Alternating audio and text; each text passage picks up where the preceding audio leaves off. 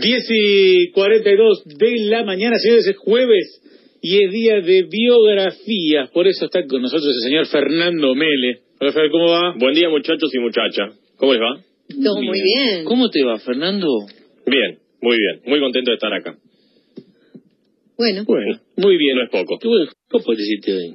¿Viste? Hoy sí, sí, sí. Eh, hasta el... Es Gastón Pauls en montaña rusa. Eh, eh, va a seguir creciendo, esperemos. Vamos a hablar de ¿Qué un trae? personaje que todos conocemos Ajá, y acaso hemos leído su historia, ajá. pero no sé si siempre tan detalladamente. Vamos a hablar de José Francisco de San Martín y Matorras. José de San Martín. Sí. ¿Acaso el prócer más reconocido de nuestra historia? Sí. ¿El prócer argentino es? Justificadamente. No, no, no digo que sea por su, digamos, por su desarrollo profesional, sino porque la historia escrita, vaya a saber, por los que la escribieron, lo ha puesto como el Es el- padre de la patria. el El, libertador. libertador. El libertador. ¿De Argentina? El libertador que no libertador nosotros, el libertador de los No. países. Ah, por eso, eso vamos a, me parece... A mí me gusta más Belgrano. Pero bueno. A mí Moreno me gusta. Moreno me gusta más. O Moreno, bueno, también. Vale, me gusta más. Pero bueno, Pero bueno. eh, el padre de la patria eh, de todos modos, es José de San Martín. un gran, un gran militar, San Martín. ¿no? Nacido en Nuestra Señora de los Reyes de Yapeyú, Sí. en el entonces Virreinato del Río de la Plata, ciudad situada a orillas del río Uruguay, hoy en la provincia de Corrientes, en el departamento de San Martín. ¿Qué día nació? Lamentablemente nos acordamos siempre de sus muertes, pero no de sus 25 de febrero. nacimientos. 25 el de mismo día febrero. que Néstor Kirchner. Exactamente, de 1778. Parecía menos años Kirchner. Sí, Kirchner un poco más joven, me parece. A Kirchner nunca se le hubiera ocurrido compararse con San Martín, ojo, no estoy diciendo eso. No, no, No, no, no, eso lo hiciste vos. Kirchner no se atrevió tanto. Pero eran comparados. El último 25 de febrero hicieron 240 años del de nacimiento de José de San Martín, hijo de Juan de San Martín, un español que fue gobernador de Corrientes, de aquella región, y Gregoria Matorras, también española, sobrina de uno de los conquistadores del Chaco y por eso se conocieron allí en aquella región litoral. Fue el menor de cinco hermanos, María Elena, Juan Tadeo, Juan Fermín y Justo Rufino, eran sus otros cuatro mayores, y poco se sabe de su infancia en Corrientes, solo que desde chiquito le gustaba jugar a ser militar. Eh, sí, el padre militar con- también. El Como padre- hablábamos hoy, jugaba con las Jugaba espadas. con las espadas. Claro, con los palos de escoba. Eh, algunos autores, eh, los padres fueron a vivir a Buenos Aires cuando él tenía apenas tres años y algunos autores dicen que fue a una escuela en Buenos Aires, otros dicen que no. Lo cierto es que en 1783, cuando él era todavía muy niño, tenía cinco años, deciden volver a su España natal huyendo de los conflictos que en Argentina, en la entonces Virreinato del Río de la Plata, no en Argentina, comienzan a suceder y se instalan en Málaga. San Martín empieza sus estudios en el Real Seminario de Nobles de Madrid y luego en la Escuela de Temporalidades de Málaga en 1786. En e- aquella escuela aprendió como idiomas castellano, latín, francés y alemán. Además aprendió baile, cosa que era importante para la época, Sí, sobre claro. todo para la aristocracia, dibujo, poesía, esgrima, retórica, matemática, historia y geografía. En esas cosas especializado, además de gustarle siempre lo militar. Cuando tenía 11 años, 11 años, Mm. imaginemos un pibe de 11 años hoy, Ac- Aclaremos que todo en esa época se hacía se hacía muchísimo antes, Antes. muchísimo antes. Pero eh, la, la edad es la misma. Los 11 Sí, años claro. cumplidos eh, Pero un chico son de los 12 mismos. de hoy no era lo que era un chico de 11 años. Absolutamente. A los 11 años ingresa como cadete en el regimiento de Murcia en el año 1789, mismo año de la Revolución Francesa. Y cuando tenía 13 años, 13 años, ¿sí? 13 años. Los chicos están a los 18, ayer tiraron petardo, no me dejaron dormir a las 7 de la mañana, ¿no? Eh, para, para, para, para. Este agarraba un arma en serio. mucho este, estuviste en esos festejos. No, ¿eh? jamás, jamás, jamás. jamás. Buah, 13 años. To- no, to- todavía no cumplí no, 18. no te arriesgues que la gente llame y diga yo estuviste, yo te... Todavía no cumplí 18, por eso. Cuando cumpla. Em, cuando tenía 13 años agarró un arma de verdad Mm. y se fue a luchar al norte de África, pibito, 13 años, en las batallas de los españoles contra los moros. Siguió combatiendo durante su adolescencia, podríamos decir, en múltiples batallas. Primero contra Portugal, luego contra fuerzas británicas y siempre siendo ascendido cada vez un poquito más porque, como decíamos, le gustaba lo- mucho lo militar, era muy estudioso y además no tenía ningún tipo de pudor de ir al frente y mandarse a la guerra como loco. En la escuela aprendimos que había tenido su, su gran bautismo de fuego en la batalla de Bailén. Exactamente. Es la guerra de la independencia española. La batalla de Bailén que fue en eh, 1808, pero antes España había sido invadida por Napoleón en ese mismo año. El rey Fernando VII es detenido y queda a su cargo José Bonaparte, Pepe Botella, que ya desmitificamos Sí. su condición de alcohólico, ya dijimos que no era alcohólico, el hermano de Napoleón, y aunque esto duró poco tiempo porque luego se armó la Junta Central del Gobierno de Sevilla. La batalla de Bailén fue contra las tropas napoleónicas y fue la primera gran batalla que pierde Napoleón, lo que hace que quede San Martín en un puesto muy elevado porque ya empezaba a tener cargos más jerárquicos dentro de las fuerzas militares. Yo tenía 20, no, 1778 1808. En 1808 tenía 20 años. 30. 30 años. Ya tenía 30 años, exactamente. Em, eh, esta batalla le permite a España recuperar Madrid, que había sido tomada por las fuerzas napoleónicas, y en una de, ellas de esas batallas peleó bajo las órdenes de un general inglés, el general William Carr Beresford, y allí, eh, Beresford había estado en las invasiones inglesas Claro. dos años antes, y allí conoció a Lord Macduff. Lo dejamos ahí, acordémonos de Don- Lord Macduff, un escocés Mm. y después veremos a dónde lo lleva. San Martín peleaba para España, ¿verdad? Sí. En 1810 se da la Revolución de Mayo, Vivía en España. vivía en España, era hijo de españoles, Mm. pero también peleaba para España porque el lugar donde él había nacido, el virreinato del Río de la Plata, pertenecía a España. En 1810 esto deja de suceder. Se da la primera junta de gobierno local, entonces dice, y ya pelear para España, no sé si tiene mucho sentido. El lugar donde yo nací ya no pertenece más a España, entonces en 1811 renuncia a su carrera militar en España y se va a Londres, donde asiste, acompañado por su amigo Macduff, a lo que se llamó la Gran Reunión Americana.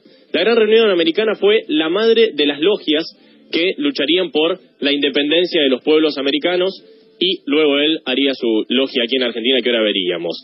El 12 de enero de 1812 se embarcó junto con otros militares desde Londres hacia Buenos Aires, donde llegó el 20 de marzo para ponerse a las órdenes del primer triunvirato. Cuando llega, le dice, primer triunvirato, estoy a sus órdenes, ¿qué quieren que haga? Tengo la idea de formar un regimiento de granaderos. Al día mismo, al día siguiente mismo, se pone a formar este regimiento de granaderos, soldados entrenados por él mismo con todo su conocimiento militar para custodiar las costas del río Paraná amenazadas por realistas que venían de Montevideo que estaban todavía en Uruguay. Habíamos dicho, Macduff, noble escocés, se hace muy amigo, lo lleva a la logia que funcionaba en Londres y forma aquí la logia Lautaro. La logia Lautaro, logia que eh, luchaba por la independencia de los pueblos sudamericanos. ¿Quién era Lautaro? Un cacique ¿Por qué Lautaro? chileno. Era un cacique eh, araucano Sí. eh, que se había sublevado contra los españoles en el siglo XVI y por eso toma ese nombre. Mató a uno, no sé si fue Diego de Almagro, mató a uno. No sé si fue a Diego de Almagro o a quién. Mató a uno, a un, a un conquistador español conocido después de haber sido su criado. Eh, imaginemos, un militar que viene de tener mucho reconocimiento en Europa, que viene a hacer una gran carrera, empieza a transitar el circuito de Buenos Aires. Soltero, Mm. fachero, un tipo de culto, de culto, un tipo de gran renombre. Era un jefe militar culto, a diferencia de otro que por ahí era un arado caminando. Y además de estudios, en, eh, en nuestro en nuestra región no había muchos militares de estudio, porque aquí no había lugares de estudios militares. Él era un, eh, un militar verdaderamente formado. Entonces comienza a ser un soltero muy codiciado en Buenos Aires. Todos los aristócratas de, de la ciudad comienzan a organizar bailes solo para invitarlo a él y para casarlo con las hijas. Claro. Por supuesto. ¿Quién se lleva el, el premio mayor? Caroso. María de los Remedios de Escalada. Hoy sería, hoy sería ilegales. Él Muy tenía, bacana. él tenía 34. Y ya 15, ¿no? Hablamos de 1812 y ella tenía 14. Mm. Y ella tenía 14. Hoy sería ilegales. Dejémoslo ahí. Un frente realista, decíamos, avanzaba desde Montevideo y amenazaba las costas del río Paraná, lo que era una potencial amenaza para Buenos Aires si lograban cruzar el río y dirigirse hacia el sur. San Martín había llegado hacía pocos meses, estaba formando el regimiento de granaderos y había muchos que dudaban de su verdadero compromiso con la causa independentista. Para demostrar que esto era así, el regimiento de granaderos a caballo eran 21. 21 tipos, a caballo, por supuesto.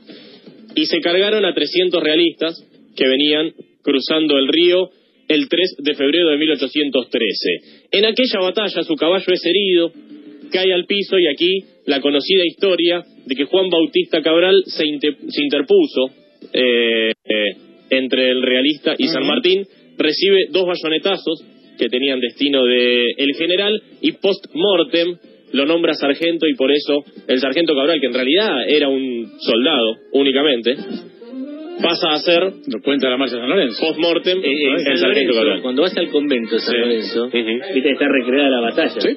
Y ahí te, ahí te das cuenta bien cómo, usando una técnica de Napoleón, Ajá. cómo los, los los encierra. Porque los, los encierra, los lados del convento, los encierra, cómo les logra ganar. Pero digo, uno lo estudia en la escuela y no te, das cuenta hasta que no estás ahí y ves la barranca, que los tipos no ¿Y la única batalla que libró San Martín en la Argentina? La única. La única que libró en Argentina porque cuando se conoce esta victoria y cuando empieza a tener renombre militar en Argentina por esta batalla, lo nombran jefe del ejército del norte, que estaba comandado por Belgrano. Sin embargo, Belgrano había perdido dos batallas importantes. y Exactamente. Y en el famoso abrazo de Yatasto es que le pasa el mando Belgrano a San Martín del Ejército del Norte. ¿Por qué? Importante el norte, porque el principal foco realista quedaba en Lima. Había quedado refugiado en Lima la gran eh, fortaleza española estaba en Lima. ¿Por qué? Sabemos, por supuesto, que San Martín cruza los Andes. El tema es por qué. Nunca nos han explicado bien por qué cruza los Andes. Yo tengo una teoría, pero no sé si es la real. Cuando San Martín agarra el ejército del norte, intenta, a través del altiplano, llegar a Lima. Muy difícil. Incluso los españoles bajaban. La explicación la tenemos en el fútbol. La explicación la tenemos desde. Se los no, no, no. En, la, sí. en la altura. Y viceversa. Cuando bajaban los españoles de Lima hacia lo que hoy es Salta, mm. tampoco les iba bien. Mm. Entonces, la tenemos en el fútbol. De visitante todos perdían. Claro. Perdían los españoles cuando venían para acá, perdían los, eh, los criollos cuando iban para allá. El norte de Belgrano tiene dos victorias consecutivas muy importantes, Salta y Tucumán, y cuando va a la, a la cuando va a la altura, pierde. Pierde, exactamente. Parecen las eliminatorias. Y pasaba lo mismo, con los españoles que bajaban y los locales conocían mejor el territorio y no podían eh, acceder a lo que hoy es territorio argentino. Por lo tanto, decide invadir Lima de otra manera. ¿Cómo? Se va a Mendoza, se instala en Mendoza y comienza a planear la cruza de los Andes, digamos, para ello es nombrado gobernador de la Intendencia de Cuyo y dice, bueno, bárbaro, vamos vía Chile. Vía Chile hacía, había sido nuevamente tomado por eh, realistas. Por lo tanto, dice, no solo tenemos que ir vía Chile, sino que independizar Chile. Por lo tanto, forma el ejército de los Andes para cruzar la cordillera. Mientras forma el ejército de los Andes, apoya mucho la cuestión libertadora que se da el 9 de julio de 1816 y en ese interín nace Merceditas en Mendoza el 24 de agosto de ese mismo año. Le pide al directorio que le financie un poco, que le dé unos mangos para... Yo creo que la mujer después no la vio más. No, de hecho la mandó a Buenos Aires. Ahí. Remedios Escalada vuelve a Buenos Aires claro. con un cajón en el equipaje porque se moría en el camino, estaba enferma. Sí. El... No la vio nunca más. No, no la volvió a ver. Con vida, ¿no? no la volvió a ver y ahora veremos por qué también. Eh, dictó para algunos españoles eh, contribuciones obligatorias, el directorio, que serían devueltas cuando las circunstancias lo permitan, textualmente. Vos me prestas guita y yo te la devuelvo cuando puedas. Hay que liberar Chile, en este caso.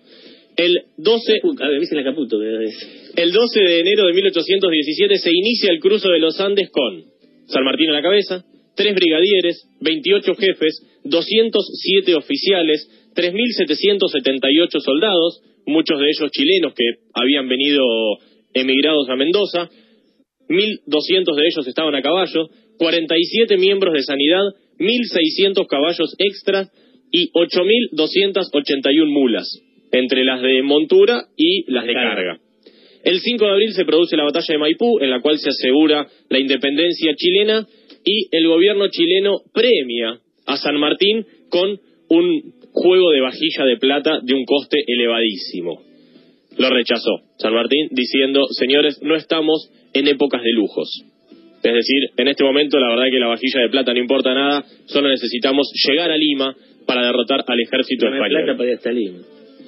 ¿Qué sucedió? San Martín, ahora el verdadero objetivo era ir a Lima.